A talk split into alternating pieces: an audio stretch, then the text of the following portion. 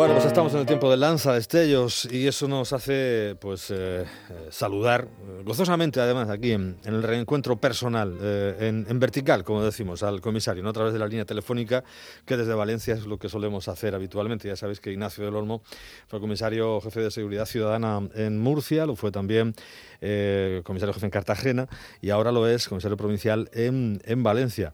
Pero bueno, ya sabéis que la querencia, ¿verdad?, la tierra en cuanto puede, ala, pues para acá que se viene. Bienvenido Ignacio, muy buenas tardes, ¿cómo estamos? maravillosamente. Se te ve entre bien y muy bien y, muy bien para tu edad, que decía que también.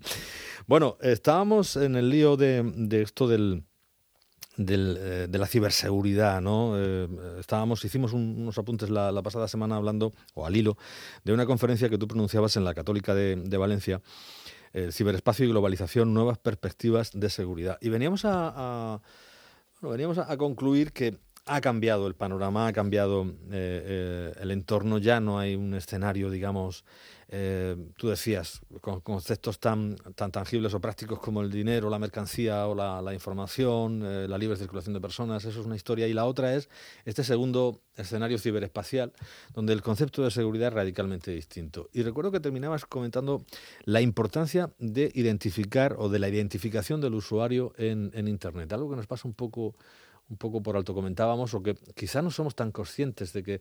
¿Crees que hay cierta inconsciencia del, delito en, Internet, que esto no, va conmigo? En absoluto. Y, precisamente ahí es donde radica uno de los peligros, la, falta de conciencia de peligro.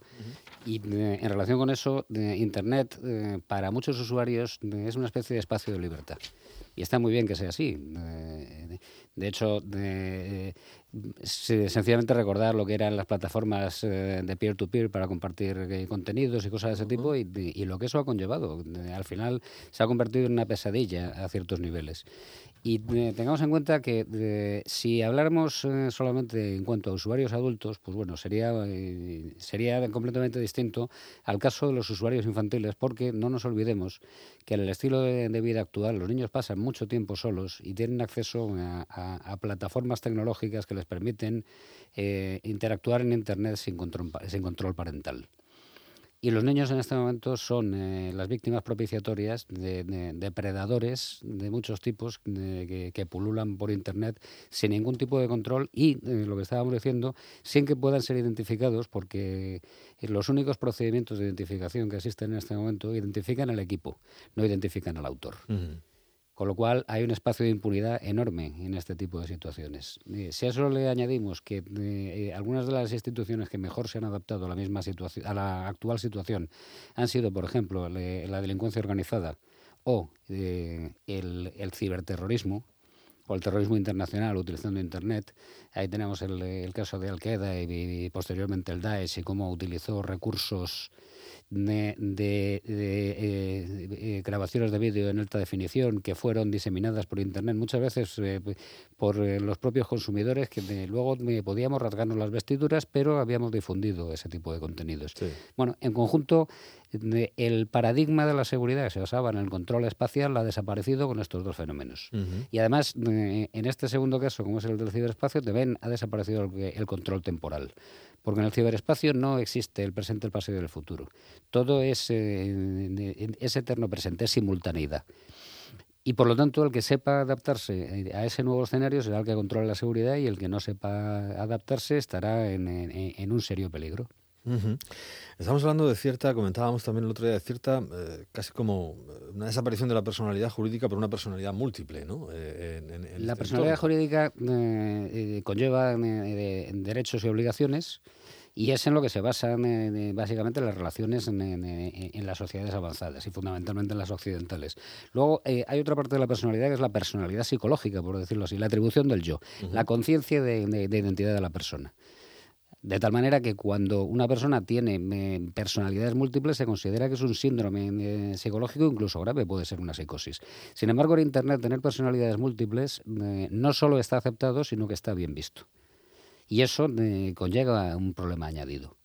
Y bueno, de, ahí podríamos hablar largo y tendido, por ejemplo, de lo que son las plataformas de contactos y cosas de ese tipo, y el mentir impunemente inventando bueno, personalidades completamente ficticias y, lo que eso conlleva a continuación. Se hace con toda impunidad aquello de que me haga un perfil falso en no sé qué red.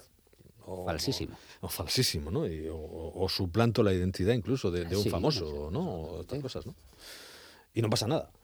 Pues es que ese es el problema. en la vida real tú llegas y firmas un, talón con el nombre de otro señor y te cae la del pulpo, pero es que aquí puedes hacer lo que te dé la... Bueno, en teoría, quiero decir, parece más difícil que te pillen, ¿no? Eh, vamos a ver, en las relaciones sociales eh, hay algo eh, que es absolutamente demoledor, que es la mentira y el engaño. Hemos hablado alguna vez del efecto de la mentira y el engaño. El problema del engaño y la mentira en Internet es que es impune y además es imposible, es decir, en una interacción eh, a corta distancia hemos traído incluso algunos de los mejores especialistas que hay en eso, caso de Martínez Selva y otros. En una interacción a corta distancia, tú puedes eh, pillar un mentiroso. Le puedes, eh, le puedes detectar determinados signos o incluso puedes pillarle por el contenido verbal de, lo que está contando, en función de lo que sepas. En Internet es prácticamente imposible. O es mucho más difícil, es mucho más fácil simular. Con lo cual volvemos otra vez a la situación que estábamos hablando. Eh, las víctimas, y sobre todo si son víctimas especialmente vulnerables, eh, están completamente indefensas ante ese tipo de situaciones. Un niño al, eh, al que un depredador sexual se hace pasar por otro niño para convencerle de que me cuelgue determinados eh, contenidos y luego esos contenidos eh, le chantajea con divulgarlos y que se enteren sus padres, es, es una, una, víctima eh, completamente inerme ante ese tipo de manejos. Y hay muy poco que se pueda hacer, excepto que, llegue, que lleguemos a la conclusión de que hay que hacer una identificación de usuario para el uso de Internet. Eso es lo que decíamos al principio, ¿no? que sería lo, lo lo deseable en tanto que, bueno, eh, perder ese concepto de ingenuidad del usuario, que, es algo que, ya lo hemos dicho al principio también, y, luego, pues, eh, establecer una identificación, eh, porque, bueno, estamos hablando de, delitos hasta el espionaje, ¿no? Lo puedes hacer con, con, mayor facilidad, ¿no? Que, en la vida real. Hemos vuelto otra vez a un escenario que parecía que estaba completamente superado, como es la tensión entre bloques y la vuelta de utilizar el espionaje eh, como tal, en este caso eh, por medios cibernéticos. y, algo que es eh, francamente curioso, ¿no? Y es la utilización de redes abiertas. Ahora prácticamente todo el mundo divulga y declara su vida con, con una tranquilidad y una libertad que son absolutamente pasmosas. De tal manera que hemos renunciado, entre otras cosas, a nuestra propia intimidad personal sencillamente por eh, participar en redes sociales, por tener más likes o eh, no sé, por qué tipo de chaladura nos ha dado. Entonces, en conjunto se ha producido una inversión de determinados eh, patrones o determinados valores que nos llevan a una situación peligrosa desde el punto de vista de la seguridad. Mucha globalización, que conlleva más deshumanización, nos han vendido también que tenemos una visión global del mundo, es mentira, tenemos un entorno muy, muy concreto. Cada vez está más sectorizada y además con los motores de búsqueda y, la, la micro, microsectorización Internet te facilita solamente los contenidos que quiere facilitarte. Exacto. Y eso que cada vez el, el, margen será eh, más pequeño y más limitado y tú consumirás más de lo mismo. Y ese es el problema que tiene. No tienes libertad de elección aunque pensemos lo contrario.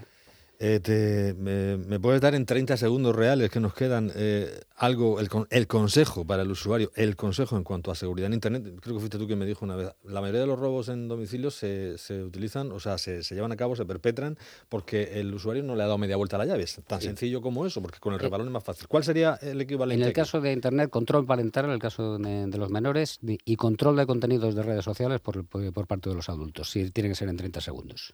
Pues sí, pues nos quedamos con ese control parental eh, por parte de los padres para, para, Internet y ese control de contenidos en redes que a veces, a veces te ves un disparate y dices, este se ha venido arriba y al día siguiente ves que lo ha quitado, porque es que parece que es que no pasa nada y luego te llegan los comentarios, muchacho, has perdido la cabeza, pues eso es lo que nos pasa. Qué gusto haber encontrado al comisario aquí en, Vertical, otra vez en el estudio, en este lanzadestellos ciberespacio y globalización. Hablamos de más cosas en la, en la siguiente. Ignacio, un gusto, un placer. Gracias.